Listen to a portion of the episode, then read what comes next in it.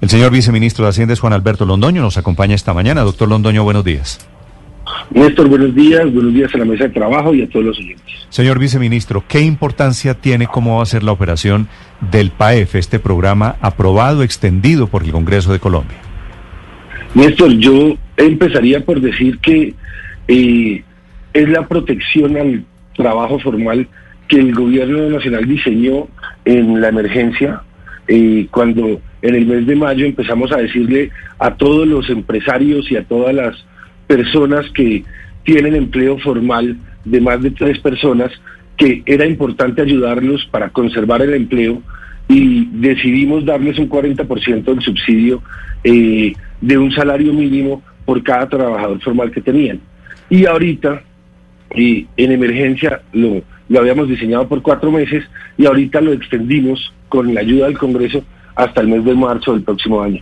Y con una diferencia, para proteger, y como hemos visto que el empleo de las mujeres se ha visto más afectado, eh, todo el empleo de mujeres tendrá un, el subsidio hasta un 50% del salario mínimo y también los sectores que se han visto más afectados como son el turismo, la gastronomía, las actividades culturales, que también se les va a dar un subsidio de un 50% para doctor le propongo, señor viceministro, que vayamos por partes. ¿Quiénes reciben el subsidio? ¿Cómo se tramita el subsidio ahora que ha sido extendido?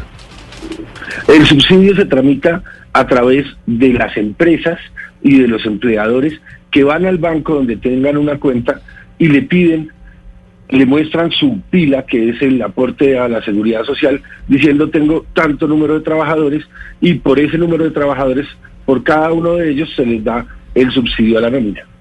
Mm. ¿Y sí, viceministro, pero tanto número. Tienen, ah, Paola, discúlpeme. ¿Tienen, le quería preguntar sobre eso, señor viceministro, ¿tienen en el gobierno el cálculo de, a través del subsidio a la nómina, cuántos empleos se han salvado? Nosotros hemos ayudado a más de 3 millones de, empleos que han accedido al subsidio. Decir que todos ellos se salvaron por el subsidio sería un poco pretencioso, pero muchos de ellos tuvieron la oportunidad de seguir eh, continuando con su trabajo a través de tener ese subsidio al empleo. Sí, pero ¿cuántas empresas se han beneficiado precisamente de estos subsidios al empleo?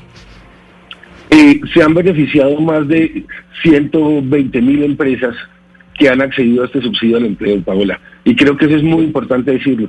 Y de esas 120 mil empresas, más del 96% de las empresas son micros y, medianas empresas, que es muy importante decir que hemos llegado a todos los niveles de, de trabajadores, micros, medianas, pequeñas y grandes también que se vieron afectadas por la disminución en sus ingresos. Sí. Señor viceministro, ¿Cómo van a cambiar las cosas frente a la entrega de estos subsidios a partir de la aprobación que se hizo en el Congreso? ¿Cómo se da el aumento en ese subsidio, teniendo en cuenta además la diferencia entre hombres y mujeres? ¿Y cómo va a operar para la prima de diciembre, que ya se acerca? Entonces son dos cosas. Para eh, los cambios que tiene el subsidio a la nómina es que antes dábamos 40% de un salario mínimo por cada empleador. Ahora, por cada empleado. Ahora vamos a dar 40 por cada hombre, 40% de un salario mínimo por cada hombre y 50% de un salario mínimo por cada mujer que tengan empleada. Esa es la primera diferencia. Y la segunda es que hay unos sectores que se ven afectados. Esos sectores que están más afectados y que se han demorado en abrir, como son el turismo, como son la gastronomía, como son las actividades culturales, les vamos a dar un 50% de un salario mínimo. ¿Y cuánto más, viceministro, cuestan estos ayudas o estas ayudas elevando al 50% para las mujeres trabajadoras y para estos sectores muy golpeados por la pandemia, teniendo en cuenta además que son siete pagos adicionales de aquí hasta marzo, incluidos de septiembre, claro, septiembre y octubre, que no estaban en un principio incluidos? ¿Cuánto suma esta nueva ayuda del gobierno, vice? Entonces, separémosla en dos partes. La ayuda adicional a nosotros nos estaba costando 800 mil millones de pesos mal contados eh, cada mes la ayuda eh, como la teníamos diseñada. Con este cambio de dar 50% de mujeres y de dar al, al sector turismo ese 10% adicional, estamos calculando que puede ser alrededor de 250 mil millones adicionales. Entonces puede costarnos eh, alrededor de un billón de pesos cada pago en los próximos meses. Señor viceministro. ¿Y de dónde va a salir la plata para ese aumento, para esos, haciendo sumas y restas gruesas, más de 250 mil millones de pesos adicionales? Esos recursos los tenemos nosotros ya contemplados, ya asegurados a través del Fondo de Mitigación de la Emergencia, que fue el fondo que se creó para atender toda la emergencia. El FOME, que llamamos todos, eh, tiene ya los recursos asignados. Ahí aprovecho para hacer una cuña, nos dicen que no hemos ejecutado recursos del FOME, lo que pasa es que los hacemos mes a mes para pagar todos estos auxilios monetarios y por eso ya están los recursos, ya los tenemos y los vamos ejecutando mes a mes. Sí. Viceministro, es un escenario que es muy variable el que hoy vivimos, pero ¿cómo contempla el gobierno la posibilidad de una extensión de estas ayudas en caso de que se presente un rebrote que obligue de nuevo a un cierre drástico de la economía? Nadie lo desea en este momento, pero es una realidad latente. ¿Existe la posibilidad de que ese subsidio se amplíe más allá del mes de marzo del año entrante? Eh, yo diría dos cosas. Lo primero es como ustedes lo dicen muy bien, esperamos que no pase. Por eso es importante hacerle un llamado a toda la sociedad que siga manteniendo las, eh, las reglas de distanciamiento, de protección, de autoprotección, porque eso es lo más importante. Nosotros no podemos dejar que nuestra economía se vuelva a cerrar. Y lo segundo es, lo extendimos hasta marzo como un esfuerzo muy grande por parte del, del gobierno nacional con la ayuda del Congreso, pero por ley está hasta marzo, no habría posibilidad de, ampliarse el programa, sino nos tocaría eh, recurrir al Congreso nuevamente. Señor viceministro, ¿cuál es la empresa que más ha recibido plata en subsidio a la nómina? No tengo ese dato, Néstor, discúlpeme. Hay empresas de más de 500 empleados que han recibido eh, todos esos 500 empleados el subsidio a la nómina. Lo importante es decir que es que se afectan tanto las grandes como las pequeñas y todas han, han podido acceder. A propósito, Nosotros abrimos este programa para todos los colombianos. Claro, y a, y a propósito, ¿eso no valdría la pena publicar la lista de las empresas que han recibido el subsidio?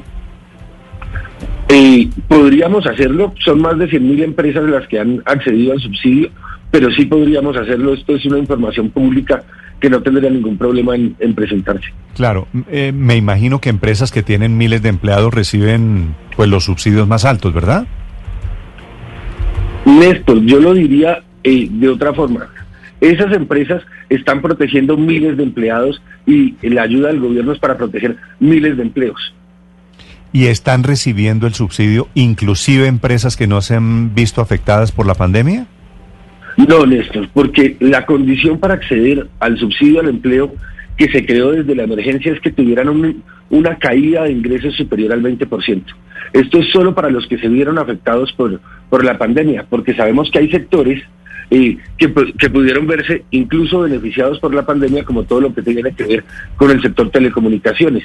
Pero todo el que se vio afectado en una caída de más del 20% en sus ingresos tenía, tiene derecho al subsidio a la nómina.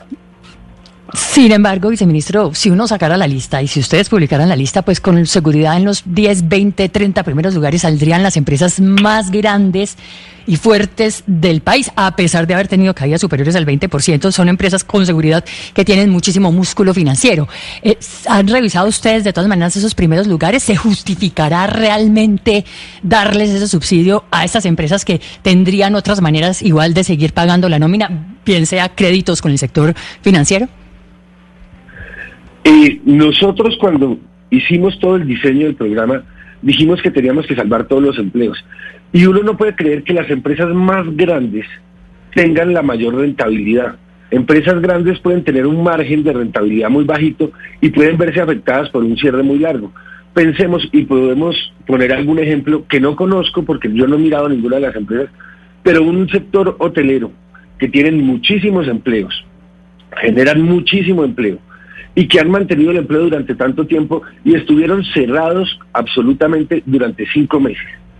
Pues el músculo financiero que podían tener se vio afectado y nosotros estamos es ayudándoles a mantener todo ese empleo ahora en una reactivación que también vemos es lenta, que la capacidad hotelera mm. no se está copando completamente y entonces es importante defender todos esos empleos. Mm. Mientras publican la lista de las empresas, que además es una lista legal, legítima, por supuesto, empresas que han recibido subsidio, señor viceministro, ¿sabe el o tiene el cálculo de la de cuánto ha recibido la empresa que más ha recibido el subsidio a la nómina? No, no lo tengo, Néstor, pero lo consigo. Podríamos mirar cuál sería la empresa que más ha recibido, pero hay que decir, esa empresa que más ha recibido es la que más empleos está generando y nosotros estamos protegiendo el empleo, independientemente de quién sea el, el empresario, el dueño. Lo entiendo, lo entiendo. Gracias, señor viceministro, por la explicación. Néstor, muy buen día y que todos estén bien. Mire, le hago, le hago una pregunta eh, para terminar, si me lo permite. Claro que sí. ¿Es cierto que usted va a ser candidato a la Corte Constitucional? Mm, Néstor, yo no he tenido esa conversación con, con nadie y no, no, no está dentro de mis planes ser candidato a la Corte Constitucional.